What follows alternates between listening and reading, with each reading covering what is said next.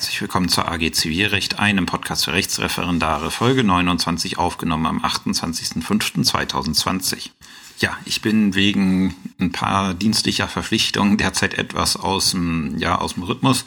Deswegen gibt's die Folge von heute erst am Donnerstag, aber ansonsten, ja, bleibt alles beim Alten.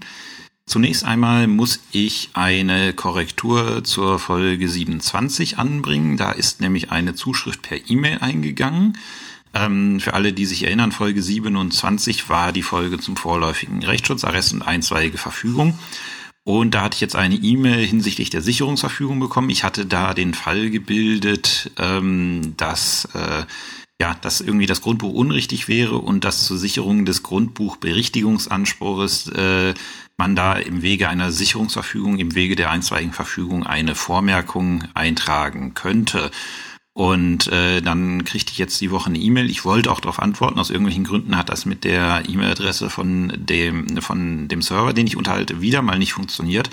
Muss mich da langsam mal ranmachen, wieso ich die E-Mails empfange, aber nicht antworten kann. Deswegen nicht böse sein, wenn ich auf die E-Mails nicht antworte. Das hängt im Moment an technischen Schwierigkeiten. Jedenfalls, ich kriegte eine E-Mail, ähm, wo dann gefragt wurde, ja, ähm, wäre da nicht der, der Widerspruch das Richtige, was man dann machen müsste? Ja, tatsächlich vollkommen richtig. Da habe ich einen kleinen äh, einen kleinen materiellrechtlichen Bock geschossen, indem ich gesagt habe, der Grundbuchberichtigungsanspruch wird durch Vormerkungen gesichert. Das ist natürlich Blödsinn, vollkommen richtig. Man müsste dann im Wege der einstweiligen Verfügung einen Widerspruch in das Grundbuch eintragen lassen, wäre dann immer noch eine Sicherungsverfügung. Die Auflassungsverfügung wäre, wenn ich einen Anspruch auf, äh, äh auf Eigentumsübertragung an dem Grundstück hätte. Den könnte ich dann mit der Vormerkung sichern. Wie gesagt, für den Grundbuchberichtigungsanspruch müsste ich das mit dem Widerspruch machen, wie der Hinweis auch richtig war. Und das wollte ich hier an dieser Stelle nochmal klarstellen. Thema der heutigen Folge sind so zwei kleine Randprobleme, die immer mal bei den Referendaren, äh, ja, die immer mal vorkommen in Klausuren, auch im Examen immer mal vorkommen, auch in der Praxis immer mal vorkommen, die ich nicht so für ja, die ich nicht für so wahnsinnig schwierig halte. Ähm, ich hatte sie jetzt äh, bei meiner AG auf dem Lehrplan, deswegen ist mir aufgefallen, dass ich die vergessen hatte. Wie gesagt, die sind nicht so wahnsinnig schwierig, sie sind relevant, aber sie sind nicht, äh, nicht so wahnsinnig schwierig, aber sie werden sehr komplex und etwas schwieriger erklärt, als sie eigentlich in der Examenspraxis sind und auch teilweise in der echten äh, Praxis sind. Und deswegen habe ich das hier nochmal kurz aufgearbeitet. Das äh, wird dementsprechend wahrscheinlich eine etwas kürzere Folge werden. Und zwar geht es heute um die Thema Aufrechnung im Prozess und Feststellungsklage und wir fangen an mit der Aufrechnung im Prozess. Ja, Aufrechnung im Prozess ist jetzt nicht äh, so wunderbar schwierig, sich da was drunter vorzustellen, weil die Aufrechnung kennt jeder äh, Jurist, der hier zuhört. Wir erinnern uns, Aufrechnung legal definiert in Paragraph 387 BGB Nämlich, äh, wenn zwei Leute sich gegenseitig Geldforderungen schulden, dann muss man nicht hergehen, der eine zahlt die eine Forderung und der andere zahlt die andere Forderung, sondern man kann durch Aufrechnungserklärung diese beiden Forderungen dann zum Erlöschen, Erlöschen bringen. Das ist die, äh, äh, das ist die Aufrechnung im materiellen Recht. Und in dem Moment, wo man diese Aufrechnung in, der, in das Prozessrechtsverhältnis, also in den Prozess einführt, ist es ein im Regelfall vom Beklagten vorgebrachtes Verteidigungsmittel und nennt sich dann Prozessaufrechnung. Die, wie gesagt, die Prozessaufrechnung ist zum einen, äh, ja, ist zum einen, hat zum einen die materiellrechtliche Wirkung, wie wir sie alle aus dem Studium kennen. Und dann gibt es ein paar prozessuale Besonderheiten, insbesondere dann, wenn wir zu einer Hilfsaufrechnung kommen. Was das ist, äh, hört ihr im weiteren Verlauf des Podcasts aber sie hat auch einige prozessuale Besonderheiten, die man wissen muss und die werde ich euch jetzt erklären. Ähm, was ich erstmal erkläre, gilt grundsätzlich für Haupt- und Hilfsaufrechnung. Ähm, und die Besonderheiten der Hilfsaufrechnung, die gibt es an einem eigenen Kapitel am Ende dieser, äh, dieser, ja nicht am Ende dieser Folge, sondern am Ende dieses Einschubs zur Aufrechnung. Zunächst nochmal die Aufrechnung, die ich jetzt bespreche, also die Prozessaufrechnung. Die setzt als Prämisse voraus, dass die Aufrechnungserklärung erstmals tatsächlich im, äh, ja, im Prozess erfolgte. Warum ist das wichtig? Äh, was passiert, wenn ich die Aufrechnung außergerichtlich erkläre? Dann tritt mit dieser Erklärung die Wirkung ein, nämlich dass die Forderungen erlöschen, vorausgesetzt es gibt diese Forderung, das würde dann im Prozess geklärt werden. Aber wenn ich die außergerichtlich schon erklärt habe und das ist unstreitig und das wird dem Gericht so vorgetragen, wird das dazu führen, dass die äh, ja, dass die äh, äh dass die beiden Forderungen erloschen sind, was wiederum dazu führt, dass die Klage dann von Anfang an unbegründet ist. Da kommt es dann nicht mehr darauf an, ob die Aufrechnung noch als Prozessaufrechnung erklärt wird, sondern es ist eine materierechtliche Folge, die das Gericht, wenn die Parteien das äh, so entsprechend vortragen, auch zu berücksichtigen hat. Wie gesagt, Prozessaufrechnung in dem Sinne, wie ich jetzt davon spreche, meint, dass die Aufrechnungserklärung tatsächlich zum ersten Mal im Prozess ja, erklärt wird. Ja, wie gesagt, die Prozessaufrechnung bedeutet, der Beklagte ist es im Regelfall. Grundsätzlich kann es auch der Kläger sein. Wir stellen uns vor, der Beklagte erhebt eine Wiederklage und gegen diese Wiederklageforderung wird aufgerechnet. Deswegen kann auch grundsätzlich der Kläger eine Aufrechnung erklären. Jedenfalls, ich gehe jetzt einfach mal davon aus, dass der Beklagte, weil es das einfach, äh, einfach einfacher macht und in 99 Prozent der Fälle es auch von Beklagtenseite kommt. Der Beklagte verteidigt sich entweder exklusiv oder unter anderem mit der Erklärung, ich habe hier eine Gegenforderung und mit dieser rechne ich auf. Die wichtigste Norm, die man im Rahmen der Prozessaufrechnung berücksichtigen muss, ist 322 Absatz 2 ZPO der dann nämlich eine sogenannte Rechtskrafterstreckung des Urteils anordnet. Das ist ganz interessant. Die Vorschrift muss man, gerade wenn man das erste Mal damit zu tun hat, muss man die einmal gelesen haben. Paragraph 322 Absatz 2 ZBO besagt nämlich, hat der Beklagte die Aufrechnung einer Gegenforderung geltend gemacht, so ist die Entscheidung, dass die Gegenforderung nicht besteht, bis zur Höhe des Betrages, für den die Aufrechnung geltend gemacht worden ist, der Rechtskraft fähig. So.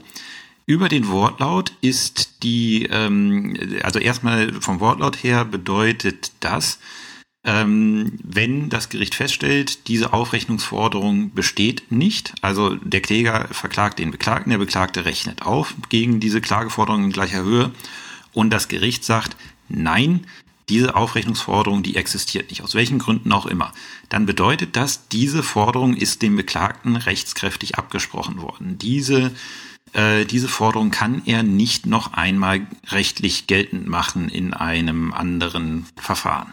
Aber jetzt äh, bilden wir den Fall anders. Das Gericht sagt, ja, okay, die Aufrechnungsforderung, die hat es gegeben, aber die erlischt jetzt dadurch, dass du hier die Aufrechnung erklärt hast. Dann ist auch das der rechtskraftfähig. Dann bedeutet auch diese Entscheidung, ja, diese Aufrechnung ist erfolgreich, dann bedeutet diese Entscheidung, dass das Gericht die Aufrechnung durchgehen lässt, dass diese Aufrechnungsforderung in Höhe der Aufrechnung auch tatsächlich erloschen ist. Und auch das ist sehr rechtskraftfähig. Das heißt, auch wenn ich erfolgreich aufrechne in einem Prozess, kann ich diese Forderung nicht nochmal in einem anderen Prozess geltend machen. Das ist, äh, ist sehr wichtig, weil sich das aus dem Wortlaut nicht so auf den ersten Blick erschließt. Wobei, wenn man genau, äh, wenn man genau hinschaut, dann ist es ja klar, in dem Moment, wo eine Aufrechnung durchgeht, besteht die Gegenforderung auch nicht mehr. Deswegen ist das äh, auch vom Wortlaut von Paragraph 333, äh, 322 Absatz 2 ZBO gedeckt. Und Paragraph 322 ZB, Absatz 2 ZBO ist, in, äh, ist entgegen dem Wortlaut auch dann anwendbar, wenn tatsächlich mal der Kläger die Aufrechnung erklärt. Also auch für Aufrechnungserklärungen des Klägers gilt 322 Absatz 2 ZBO. Jetzt könnte man ja meinen, äh, dass es tatsächlich so ist, wenn diese Aufrechnung äh, erklärt wird im Prozess, dass man die nicht irgendwo anders geltend machen kann. Das ist nicht der Fall. Also die Rechtsprechung ist sich da einig. Wenn ich eine Prozessaufrechnung erkläre, führt das nicht dazu, dass die Aufrechnungsforderung auch tatsächlich rechtshängig wird. Das bedeutet, ich kann diese Aufrechnungsforderung äh, auch in einem anderen Prozess verfolgen.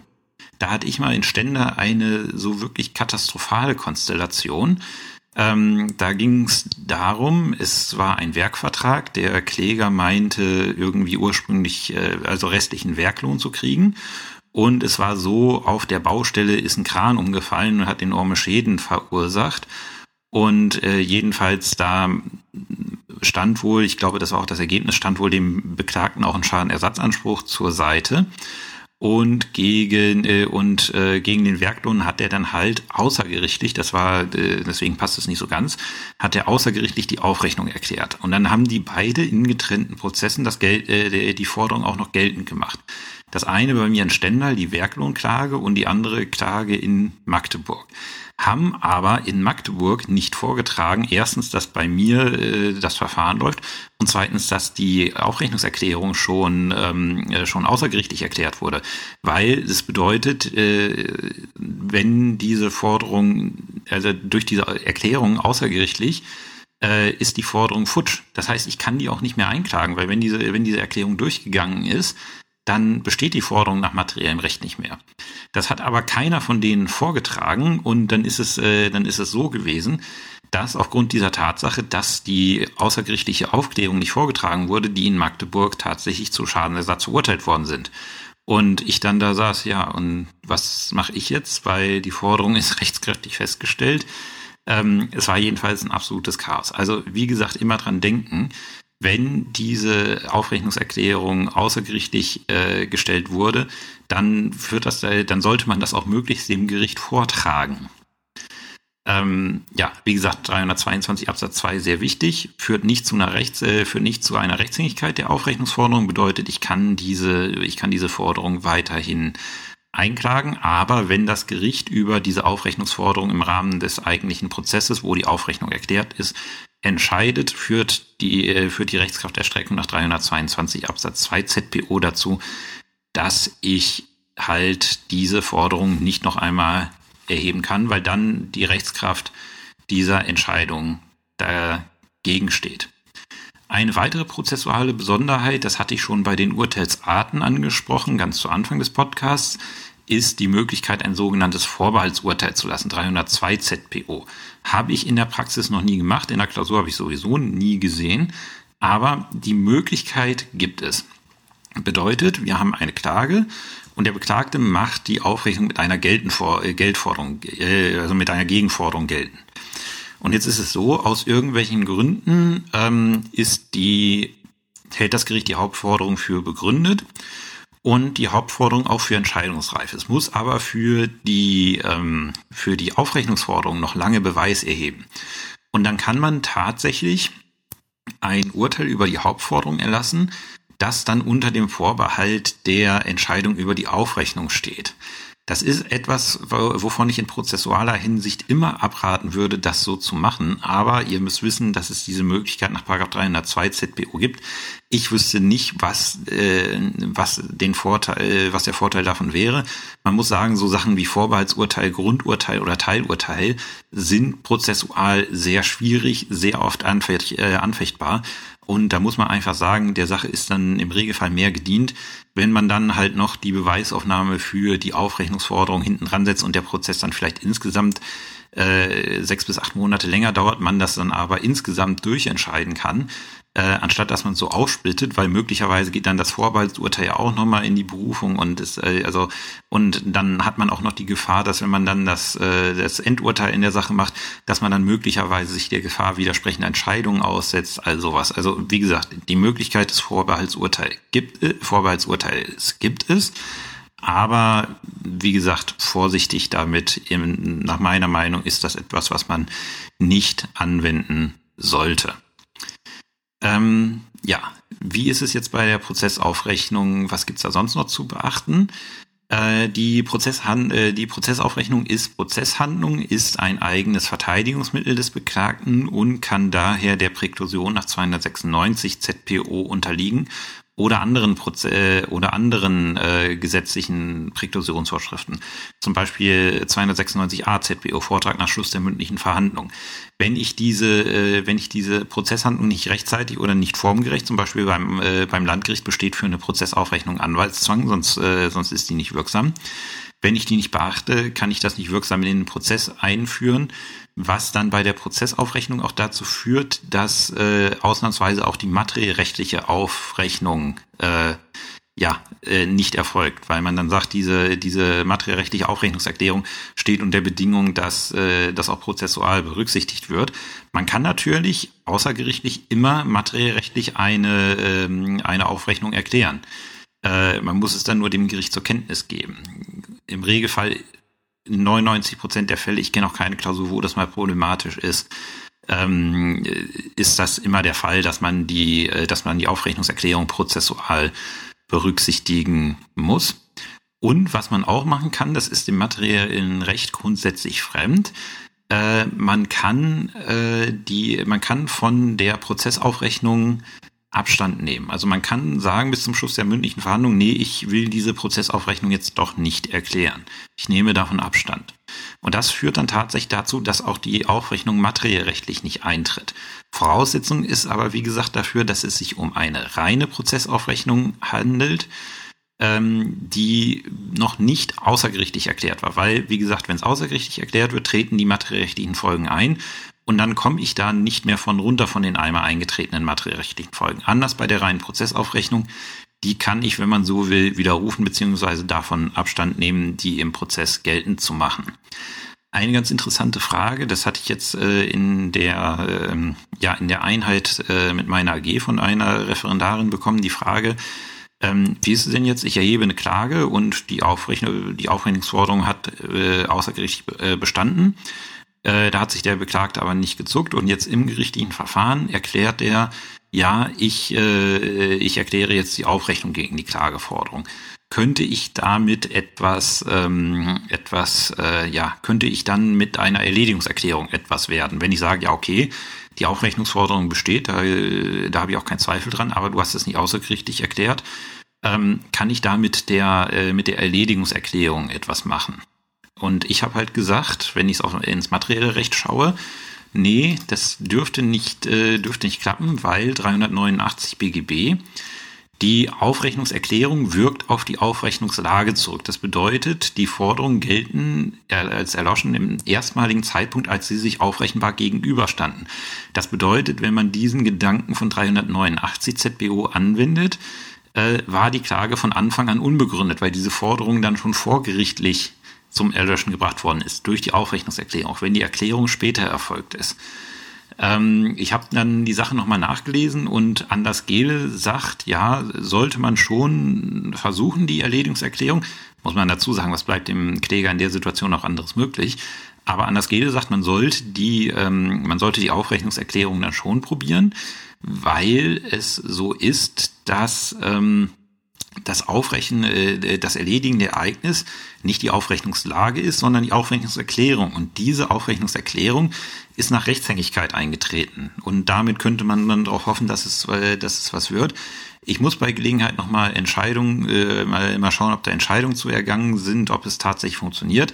Aber das sind jedenfalls die beiden Positionen, die ich angesichts der Frage, die ich da im Unterricht bekommen hatte, nochmal aufgreifen wollte, weil mir das jetzt in Vorbereitung auf den Podcast nochmal eingefallen war und mir damals schon die Frage sehr gut, äh, sehr gut gefallen hatte. Examenstaktisch kenne ich nicht viele Probleme um die Aufrechnung an sich selber.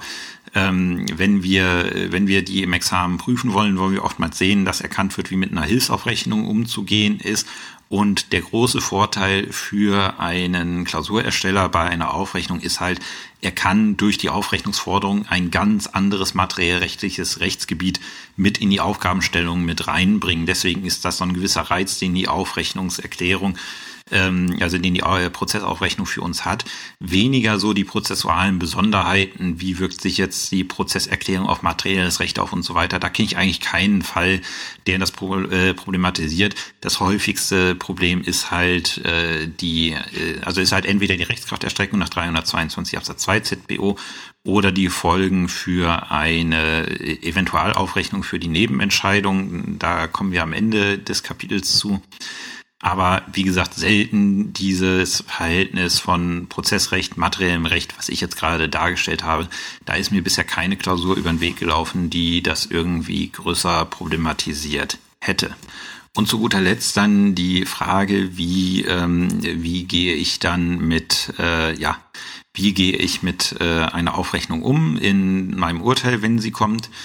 Im Tatbestand ist es ja so, die Aufrechnungserklärung selber, also die reine Tatsache, dass der Beklagte aufgerechnet hat oder die Aufrechnung erklärt hat. Entschuldigung, jetzt habe ich mich gerade selber versprochen. Die reine Tatsache, dass der Beklagte erklärt hat, ich rechne auf, die ist im Regelfall zwischen den Parteien unstreitig, dass der Beklagte das gesagt hat. Äh, unstreitig im Regelfall, was meistens im Prozess passiert, äh, und die Partei den Schriftsatz äh, bekommen hat, beziehungsweise schlecht sagen kann, dass sie ihn nicht bekommen hat. Deswegen empfehle ich immer die Tatsache der Erklärung, also die Tatsache, dass eine Aufrechnungserklärung da ist, in den unstreitigen Teil des Sachverhalts zu schreiben. Rechtlich wird der Bestand der Aufrechnungsforderungen also materiell äh, oder äh, inhaltlich wird der Bestand der Aufrechnungsforderungen zwischen den Parteien immer streitig sein, entweder aus rechtlichen oder tatsächlichen Gründen. Das bedeutet den ähm, den ja den Hintergrund der Aufrechnungsforderung, also was die Parteien dazu sagen, den erläutere ich in den streitigen Vorträgen, im Regelfall als streitigen Beklagtenvortrag oder halt auch als streitigen Klägervortrag. Sofern irgendwie Lebenssachverhalte hinsichtlich der Aufrechnungsforderung unstreitig sind, gehören die selbstverständlich auch in den, äh, in den äh, unstreitigen Sachverhalt. Zum Beispiel bei meinem Fall, den ich vorhin aus Ständer gebracht habe, war zum Beispiel vollkommen unstreitig, dass der Kran da, äh, dass der Kran umgekippt ist. Das ist für die Aufrechnungsforderung, die ich ja zu prüfen habe, grundsätzlich nicht so ganz unrelevant, dass unstreitig ist, dass dieser Kran auch tatsächlich äh, auf das Gebäude gefallen ist. Da gab es so ein paar äh, Streitigkeiten, ob da eine Verantwortlichkeit für besteht oder ob da ein Mitfahrschulden gegeben war, aber die reine Tatsache, dass das Ding umgefallen ist, die ist unstreitig. Und dann bringe ich auch diesen Sachverhalt im unstreitigen Teil. Das ist halt so, es muss, ähm, es muss da halt ersichtlich sein, dass halt auch der Sachverhalt zur Aufrechnungsforderung im Tatbestand äh, genannt wird. Und zwar an den Stellen, wo er nach ganz allgemeinen Grundsätzen genannt wird. Wenn streitig ist, im streitigen Teil des Sachverhalts. Wenn es unstreitig ist, im unstreitigen Teil des Sachverhalts. Ich habe, äh, das hatte ich jetzt auch auf einem Kommentar, äh, ich weiß jetzt nicht, ob bei Facebook oder auf der Seite selber äh, als Antwort geschrieben. Ähm, ich hatte äh, bei der zweiten Klausur meiner AG, die derzeit bei mir ist, hatte ich äh, eine Aufrechnung, äh, eine Aufrechnungserklärung drin. Wir hatten das noch nicht besprochen, aber es war drin. Und instinktiv haben die alle richtig im Tatbestand gearbeitet. Also das macht man eigentlich, wenn man, äh, wenn man ein bisschen drin ist im Stoff, macht man das vollkommen instinktiv richtig, dass man das Ding an der richtigen Stelle im Tatbestand einbaut. In den Entscheidungsgründen muss ich dann erstmal, und das muss ich immer machen, egal ob ich eine Haupt- oder Hilfsaufrechnung habe, muss ich erstmal die Berechtigung der Klageforderung klären. Weil wenn die Klageforderung nicht berechtigt ist, komme ich zur Aufrechnung gar nicht. Dann geht die Aufrechnungserklärung in, ins Leere. Stelle ich fest, dass die, äh, dass die Klageforderung, ähm, äh, dass die Klageforderung be äh, begründet ganz oder zum Teil begründet ist, dann komme ich jetzt in meinen Entscheidungsgründen zur Aufrechnung und dann muss ich schauen, ist die Aufrechnung aus prozessrechtlichen Gründen zulässig? Da schreibe ich vielleicht nicht zu, aber ich muss zumindest schauen, ist diese Prozesserklärung wirksam, zumindest gedanklich. Also ist sie von einem Anwalt erklärt worden im Anwaltsprozess, ist sie nicht verspätet. Im Regelfall wird man da keine Probleme haben und dazu auch nichts schreiben. Und den nächsten Teil, den ich mir, äh, den ich mir überlegen muss, äh, ist sie auch materiellrechtlich äh, zulässig. Und das ist dann die Frage der sogenannten Aufrechnungsverbote, die sich aus dem materiellen Recht ergeben. Die wichtigsten sind, äh, seien da genannt 393 BGB, keine Aufrechnung gegen Forderung aus unerlaubter Handlung. Also gegen eine vorsätzlich äh, eine Forderung aus äh, also gegen eine Forderung aus einer vorsätzlich unerlaubt begangenen Handlung kann ich nicht aufrechnen und äh, ich kann nicht gegen unfindbare Forderungen nach 394 BGB aufrechnen. Was immer, also es, es, es gab eine Zeit lang, habe ich das immer mal gehabt, dass dann die Leute ähm, gegen Arbeits äh, irgendwie gegen einen Arbeitslohnanspruch habe ich mal bei Arbeitsgerichten gesehen, dass sie gegen einen Arbeitslohnanspruch äh, aufgerechnet haben. Und da ist das Problem, Arbeitslohn ist bis zu einer gewissen Grenze unfändbar. Das heißt, ich kann nur gegen den unfändbaren Betrag des Arbeitslohns auf, äh, aufrechnen. Und wenn derjenige, gegen den ich aufrechne, dann noch mehrere Unterhaltsverpflichtungen hat, dann ist der unfändbare Betrag so hoch, da komme ich dann gar nicht drüber. Das ist ein, ja, das ist so ein Aufrechnungsverbot, was gerne äh, vergessen wird. Stelle ich dann fest, dass keine Aufrechnungsverbote vorliegen. Auch das kann ich im Kopf machen. Natürlich, wenn sich Anhaltspunkte gebieten, äh, bieten im Sachverhalt, dass Aufrechnungsverbote da sind, muss ich mir die natürlich ansehen. Dann setze ich mich damit auseinander, ob die Aufrechnungsforderung materiellrechtlich besteht. Und das kann ich genauso, äh, kann ich genauso formulieren, wie ich es bei einer Klage auch machen würde. Nämlich der Beklagte hat einen Anspruch gegen den, äh, hatte ein, äh, hatte bis zur Aufrechnung einen Anspruch gegen den Kläger. Oder dem Beklagten steht auch eine Aufrechnungsforderung in Höhe von aus Paragraph 433 Absatz 2 BGB zu. Keine Besonderheiten. Was dann jetzt mit der Kostenentscheidung ist und gegebenenfalls Streitwert und vorläufige Vollstreckbarkeit, Da sind wir jetzt an der Stelle, wo wir auf den Unterschied zwischen Haupt- und Hilfsaufrechnung zu sprechen kommen. So, Haupt- und Hilfsaufrechnung, da müssen wir uns anschauen, was ist das? Äh, andere Synonyme sind Primär- und Sekundäraufrechnung. Ich nehme Haupt- und Hilfsaufrechnung, aber es meint das Gleiche.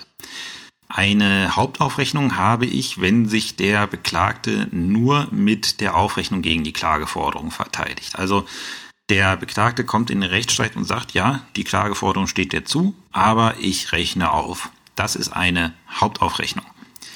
Die Hauptaufrechnung ist sowohl in Praxis als auch Theorie enorm selten. Im Regelfall werden wir eine Hilfsaufrechnung oder Sekundäraufrechnung haben, die wie folgt definiert ist.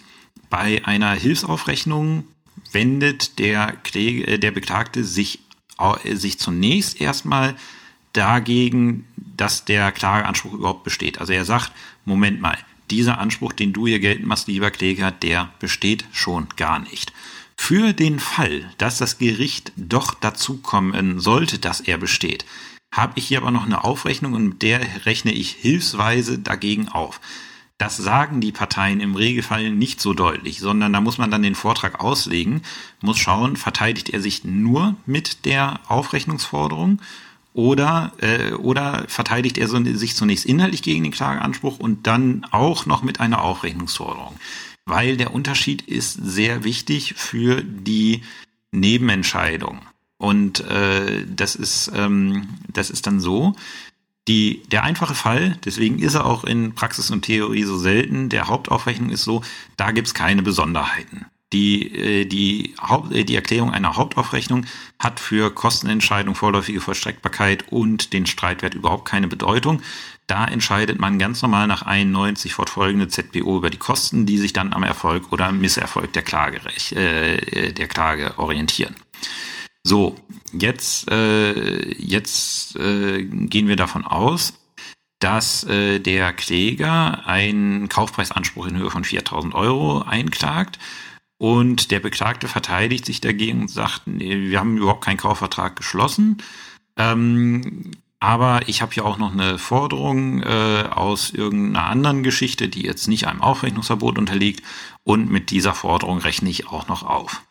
Dann macht der, Kläger, äh, macht der Beklagte deutlich, das soll keine Primäraufrechnung sein, sondern eine Sekundär- oder Hilfsaufrechnung.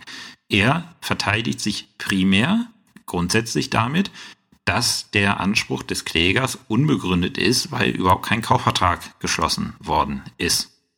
Und diese Hilfsaufrechnung ist nun etwas anders zu beurteilen und Ausgangspunkt dafür ist 45 Absatz 3 GKG.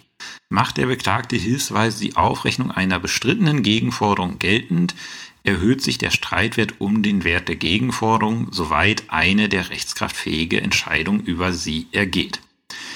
Äh, bedeutet, wenn ich jetzt äh, als Gericht dazu komme, dass ich sage, nee, hier besteht ein Kaufvertrag, äh, hier ist ein Kaufvertrag geschlossen worden, dementsprechend ist die Klageforderung begründet und ich entscheide dann über die Hilfsaufrechnung, in Höhe, äh, die Forderung, die der Hilfsaufrechnung zugrunde liegt, egal wie ich mich entscheide, egal ob ich sage, okay, die, Forder die, die Aufrechnungsforderung besteht nicht, oder ich weise die Klage ab, weil die Aufrechnungsforderung besteht und damit die Aufrechnung durchgeht, in jedem Fall ergeht dann eine der rechtskraftfähige Entscheidung über die Aufrechnungsforderung. Und das führt im Fall der Hilfsaufrechnung nach 45 Absatz 3 GKG dazu, dass sich der Streitwert der Sache um den Wert der Gegenforderung erhöht. Warum ist das so? Und warum ist das nicht bei der Hauptaufrechnung genauso? Bei der Hauptaufrechnung ist es nämlich so, der sagt der Beklagte, ja, ich will diese Forderung zur, ich will nur diese Forderung zur Aufrechnung bringen. Es ist mir klar, dass die mir dann gegebenenfalls nach 322 Absatz 2 ZPO abgesprochen wird. Das ist aber mein Verteidigungsmittel in diesem Rechtsstreit. Damit bin ich einverstanden dann, äh, wenn diese Aufrechnung durchgeht, diese Hauptaufrechnung, dann hat der Beklagte alles erreicht, was er erreichen wollte. Und äh, dementsprechend wäre es unbillig, ihn dann irgendwie an den Kosten zu beteiligen. Und dadurch äh, durch diese äh, durch diese Hauptaufrechnung wird ja das Prozessaufkommen nicht grundsätzlich mehr, sondern das ist ein einziges Verteidigungsmittel. Bei der Hilfsaufrechnung ist es so, da ist es ja so, da sagt der, da sagt der Beklagte, eigentlich will ich diese Forderung, die ich zur Aufrechnung stelle, nicht verlieren. Ich möchte nicht, dass das Gericht darüber entscheidet. Ich möchte eigentlich, dass das Gericht die Klage aus anderen Gründen abweist, die nichts mit meiner Aufrechnung zu tun haben. Und wenn dann das Gericht auch dazu kommt, dass es über die Aufrechnungsforderung entscheiden muss, dann hat der Beklagte schon das erste Mal verloren, weil er ist mit seinem eigentlichen Angriffsziel, nämlich den Klageanspruch direkt zu Fall zu bringen, ist er hinten übergefallen. Und deswegen müssen wir das bei einer Kostenentscheidung berücksichtigen, weil er hat dadurch einen spürbaren Misserfolg, nämlich, dass in jedem Fall eine der rechtskraftfähigen Entscheidungen über seine Aufrechnungsforderung ergeht. Und dann wird das, äh, gibt es entweder zwei Möglichkeiten. Entweder die Aufrechnungsforderung besteht nicht oder sie besteht nicht mehr, weil jetzt die Aufrechnung erfolgreich gewesen ist. Beispiel, wie gesagt, die 4000 Euro Kaufvertrag und der rechnet in gleicher Höhe auch mit 4000 Euro hilfsweise. Das Gericht sagt, ja, der Kaufvertrag ist geschlossen worden, die 4000 Euro sind berechtigt und kommt jetzt dazu, ja, auch die 4000 Euro aus dem anderen Rechtsverhältnis sind berechtigt und deswegen ist die Klageforderung aufgrund äh, Aufrechnungs, äh, ja, aufgrund Aufrechnungserklärung erloschen. Bedeutet, Streitwert nach 45 Absatz 3 GKG sind 8000 Euro. Und der Tenor lautet dann, weil die Aufrechnung Erfolg hat, die Klage wird abgewiesen. So. Und jetzt bei der Kostenentscheidung müssen wir schauen. Unser Streitwert ist 3000 Euro. Und ähm, man könnte jetzt vom Tenor her denken, äh, äh, Entschuldigung, unser Streitwert ist 8000 Euro, das habe ich gerade versprochen. Und vom Tenor könnte man her ja denken, der Kläger hatte einen kompletten Misserfolg. Hatte er aber nicht, weil, das äh, sagt uns die Arithmetik, er wollte nur 4000 Euro haben. Diese 4000 Euro sind ihm abgesprochen worden, aber nur, weil der Beklagte auch 4000 Euro investieren musste in Form seiner Aufrechnungsforderung, die er eigentlich nicht investieren wollte.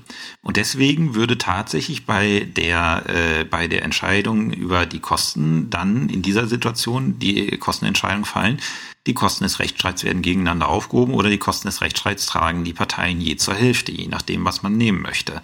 Allein aufgrund der Tatsache, dass wir über diese Hilfsaufrechnung entschieden haben, über diese Forderung, was der Beklagte grundsätzlich eigentlich nicht wollte.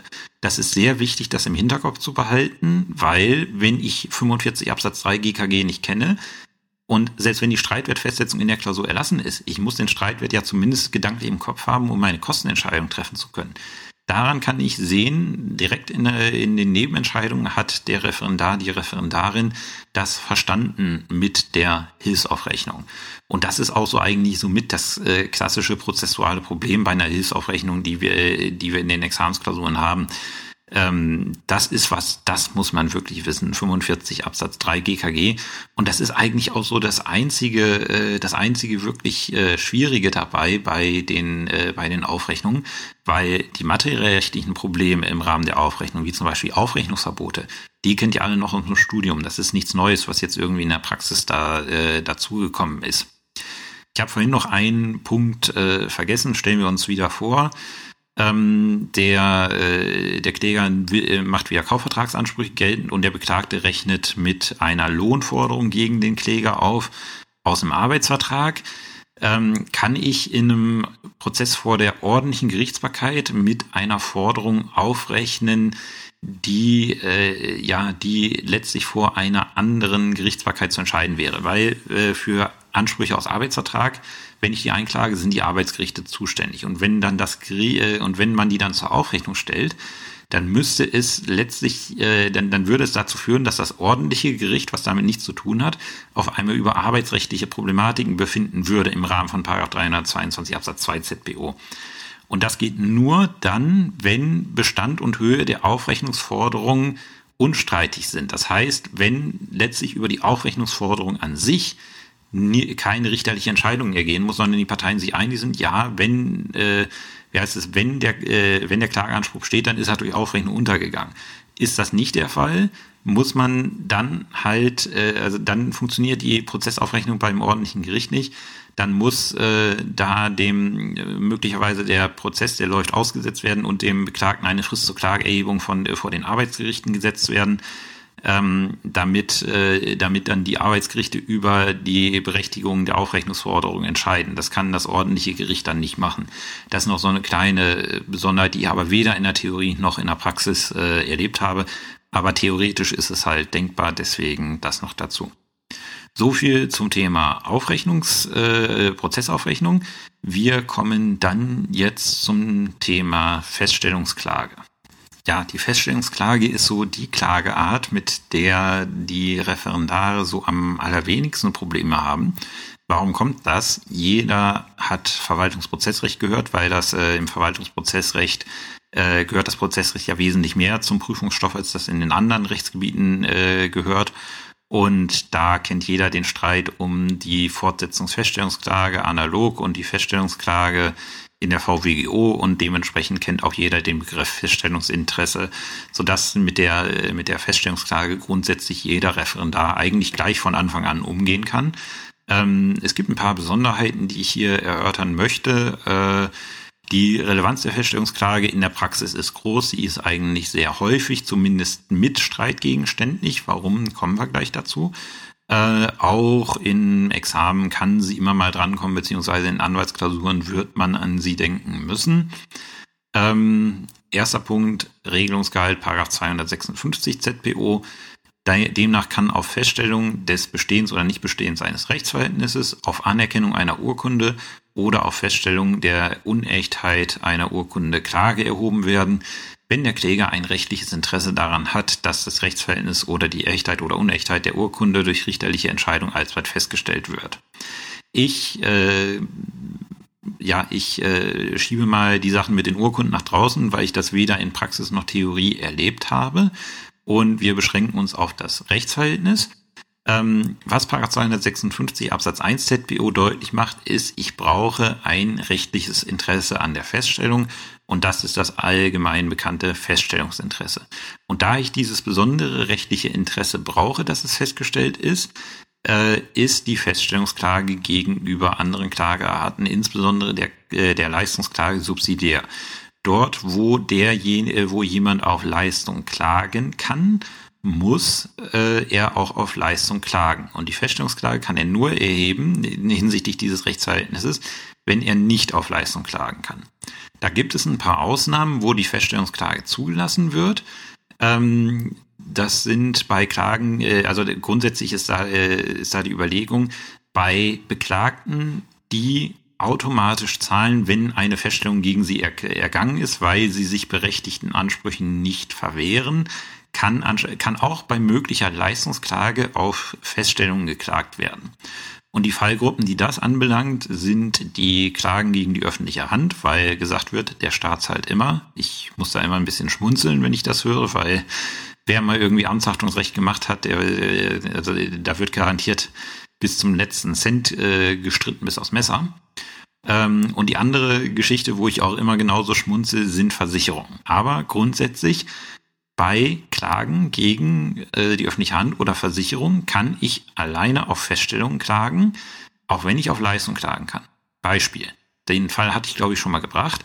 Das war dieses Quad, was ich selbst entzündet hatte nach vier Tagen Standzeit. Hatte ich, äh, die Entscheidung habe ich, glaube ich, beim Verkehrsunfall verlinkt. Ich schaue nochmal in den Shownotes äh, nach, dass sie auch hier reinkommt. Da war es so, wie gesagt, wir erinnern uns, äh, die Klage lag bei mir auf dem Tisch und Vortrag war, das Quad wurde vor vier Tagen in der Scheune abgestellt, hat sich dann nach vier Tagen spontan selbst entzündet, die Scheune ist abgebrannt und äh, da ist jetzt eigentlich logisch, da kann der Kläger auf Leistung klagen, weil die Scheune ist abgebrannt, mit dem Kostenvoranschlag kann er rausfinden, was kostet es, das Ding wieder aufzubauen und dementsprechend könnte er grundsätzlich eine ganz normale Leistungsklage erheben. Und der Anwalt hat was gemacht, das fand ich, äh, das fand ich nicht so ungeschickt, beziehungsweise ich fand es sehr geschickt. Der hat nämlich eine Feststellungsklage erhoben, hat äh, gegen die Versicherung auf Feststellung geklagt, ähm, mit dem Antrag festzustellen, dass die Versicherung verpflichtet ist, alle Schadensersatzansprüche aus diesem Brandereignis vom äh, dem Kläger zu erstatten. Und das konnte er machen, weil nach dieser Rechtsprechung, die ich vorhin referiert habe, äh, bei Versicherungen dieser Vorrang der Leistungsklage nicht gilt. Was hatte er damit erreicht? Erstens, der Streitwert ist geringer. Sagen wir mal, ähm, äh, wir haben hier voraussichtlich eine Million kostet das, die Scheine wieder aufzubauen. Ist jetzt ein bisschen hoch gegriffen. Aber man nimmt bei Feststellungsklagen, nimmt man immer einen Abschlag vom Streitwert. Äh, wo der genau liegt, unterschiedlich. Ich nehme persönlich immer 50 Prozent. Also hat er quasi eine Millionenklage anhängig gemacht für lediglich 50 Prozent. Äh, also für lediglich 500.000 Euro Streitwert. Spart er sich schon mal Gerichtsgebühren, der Mandant spart sich Anwaltsgebühren.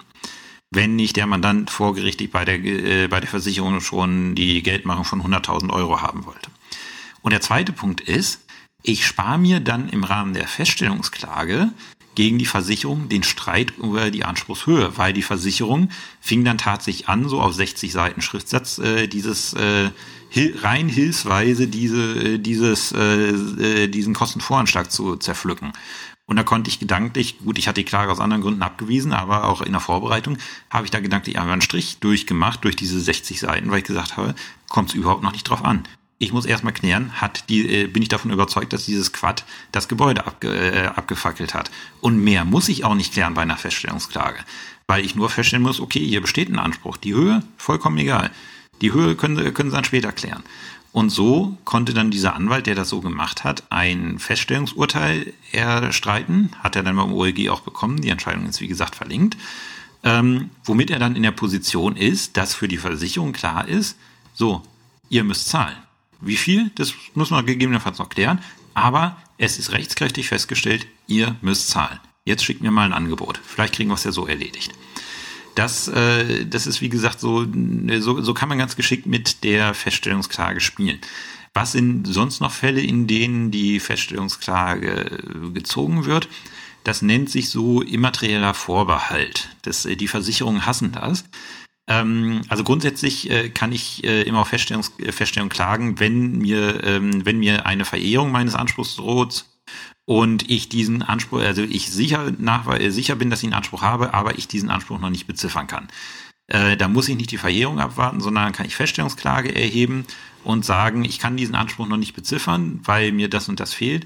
Aber ich weiß auf jeden Fall, dass ich einen Anspruch habe, das will ich festgestellt haben. Dann habe ich auch ein Feststellungsinteresse, wenn ich den Leistungsanspruch noch nicht beziffern kann.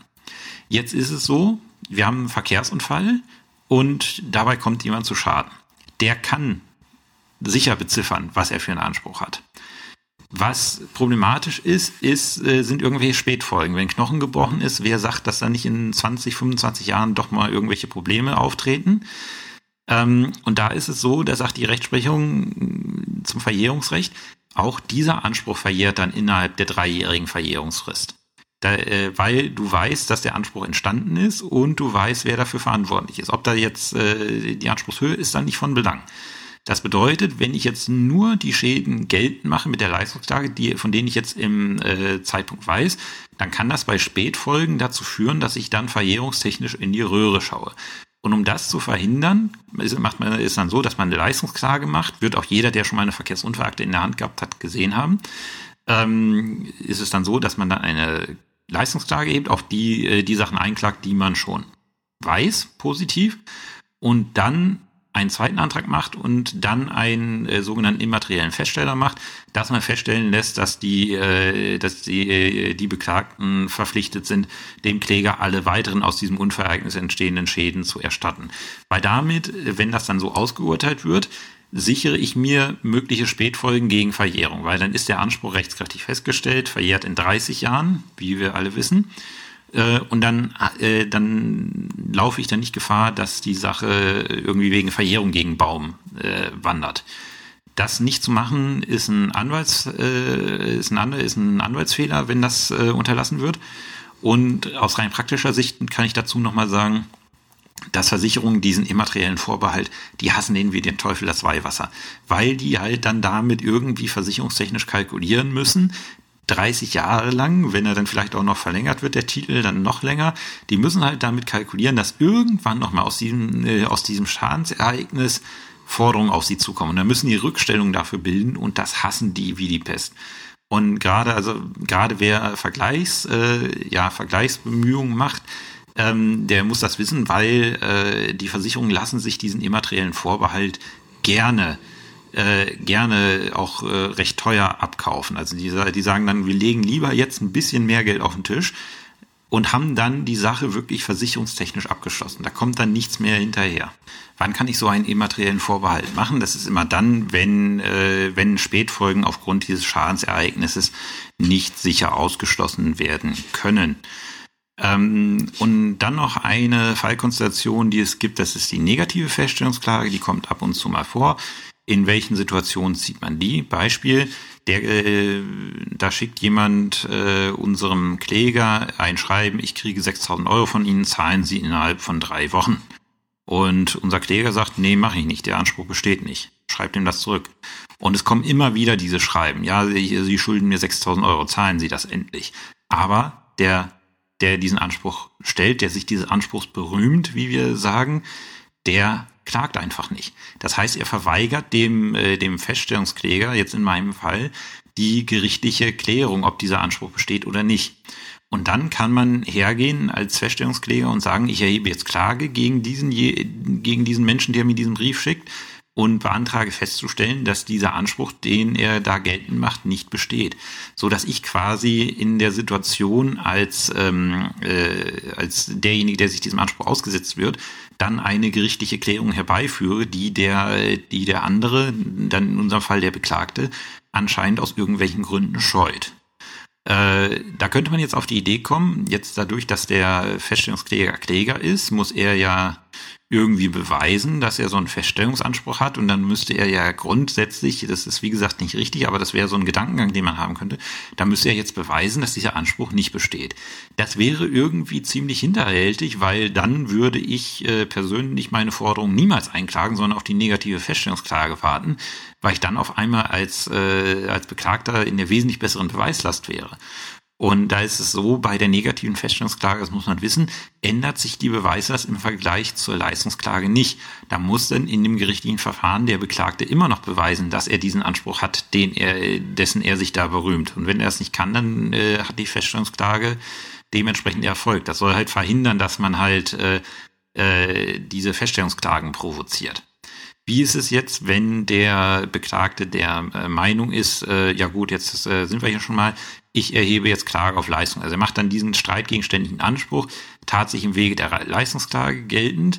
Dann ist es so, Vorrang der Leistungsklage, der äh, Feststellungskläger kann sich äh, genauso effektiv im Rahmen der Leistungsklage verteidigen.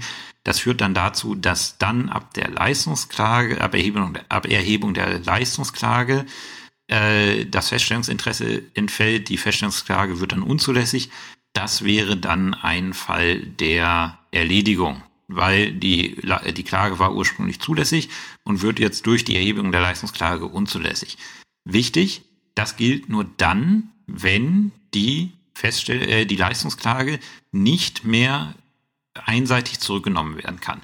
Weil man stellt sich vor, jetzt erhebt der, äh, der, der Beklagte die Leistungsklage und dann sagt der, Bekla äh, sagt der Feststellungskläger, okay, meine Feststellungsklage erkläre ich für erledigt. Äh, das Gericht macht seinen Kostenbeschluss nach 91 AZBO und jetzt sagt der, äh, sagt der Beklagte bei der Leistungsklage, okay, den nehme ich jetzt zurück. Wir wissen, ohne mündliche Verhandlung kann der Kläger die Klage einseitig zurücknehmen. Dann haben wir dieselbe Situation, die zu dieser Feststellungsklage geführt hat, ja nochmal.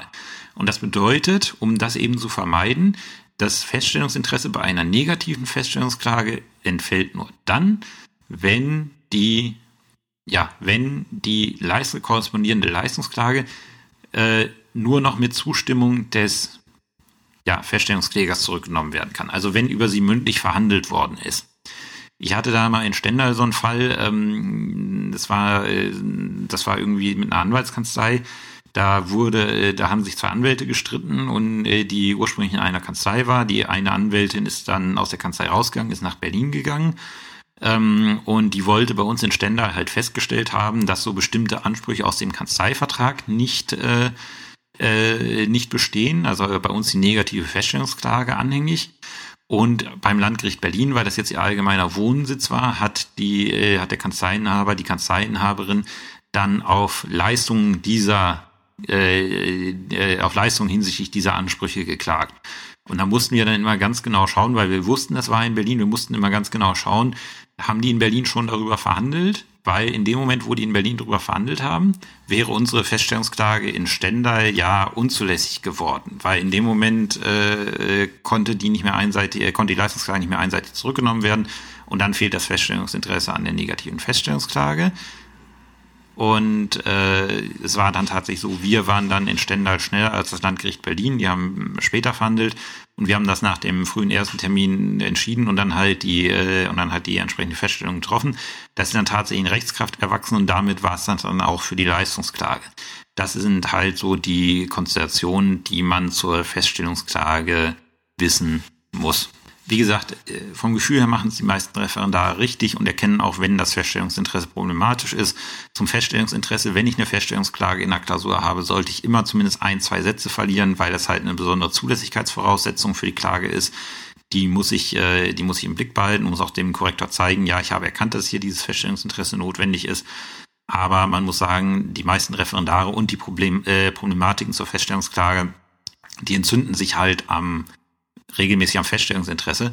Und äh, da ist es auch so, die meisten Referendare, Referendarinnen erkennen, sobald es da beim Feststellungsinteresse irgendwas gibt, was es zu diskutieren ist. Meistens äh, liegt der Sachverhalt es auch sehr deutlich darauf an, indem der, indem der äh, eine Anwalt dann sagt, ja, aber hier besteht doch überhaupt kein Feststellungsinteresse aus den und den Gründen. Und das ist in dem Moment das Zeichen für euch. Moment, jetzt hier muss ich mal aufpassen, da könnte es ein bisschen problematisch werden. Das ist, wie gesagt, grundsätzlich alles zur Feststellungsklage nicht das größte Examensproblem. Man muss wissen, dass es sie gibt. Man muss mit dem Feststellungsinteresse umgehen können. Und im Zeitzahl, wenn man halt nicht weiter weiß, äh, weiß hilft einem halt die Klage, äh, der Blick in die Kommentierung zu 256 ZBO.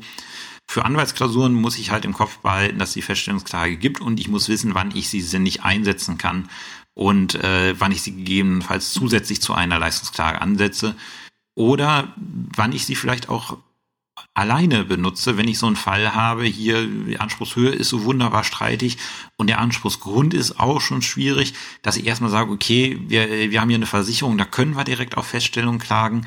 Ähm, dann lass uns auch erstmal auf Feststellung, äh, Feststellung klagen, ist günstiger, hast du erstmal das geringere Prozessrisiko durch den geringeren Streitwert, dementsprechend geringere Kosten für die ganze Geschichte. Der Prozess geht schneller, wir müssen uns noch nicht über die Höhe des Schadens streiten. Ähm, wenn ich sowas in Zweckmäßigkeitserwägungen lesen würde, da wäre ich total begeistert. Ähm, deswegen behaltet es, behaltet es einfach mal im Hinterkopf. Äh, Entscheidung äh, vom OEG Naumburg ist hier nochmal verlinkt. So, das war's wieder für die Woche. Ähm, ich hoffe, dass ich äh, am Sonntag oder Montag zur nächsten Folge komme.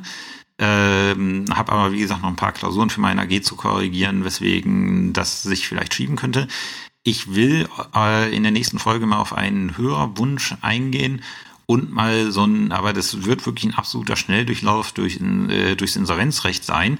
Hat, wie gesagt, keine Klausurrelevanz, weil ich keine insolvenzrechtlichen Fälle kenne, die da tatsächlich mal gelaufen sind. Aber ich denke, äh, zu einer vollwertigen Referendarausbildung gehört auch, dass man grundsätzlich mal weiß, wie so ein Insolvenzverfahren funktioniert, was die Zwecke sind. Man darf nicht vergessen, ähm, es ist durchaus eine realistische Berufsperspektive. Äh, ich habe davon einer meiner Referendaren, die am insolvenzrechtlichen Lehrstuhl gearbeitet habe, ein schönes Skript bekommen. Das muss ich mir jetzt mal in aller Ruhe zu Gemüte führen und dann mal schauen, ob ich daraus nicht eine Folge für einen Podcast machen kann, die sich vielleicht in ein oder anderthalb Stunden wirklich, wirklich aber im absoluten Überblick mal den Gang von so einem Insolvenzverfahren äh, erörtert und dann auch mal sagt, äh, für diejenigen, die da gegebenenfalls ihre Zukunft drin sehen, was sind denn so Spielfelder in, ja, ich nenne, sag jetzt mal Spielfelder, in denen man sich dann als Volljurist dann betätigen kann, wenn man im Rahmen der, wenn man vom Insolvenzrecht ein bisschen Ahnung hat. Also, habt eine schöne Restwoche und wenn ich es vor Sonntag, Montag nicht mehr schaffe, schöne Pfingsten und bis zum nächsten Mal. Tschüss.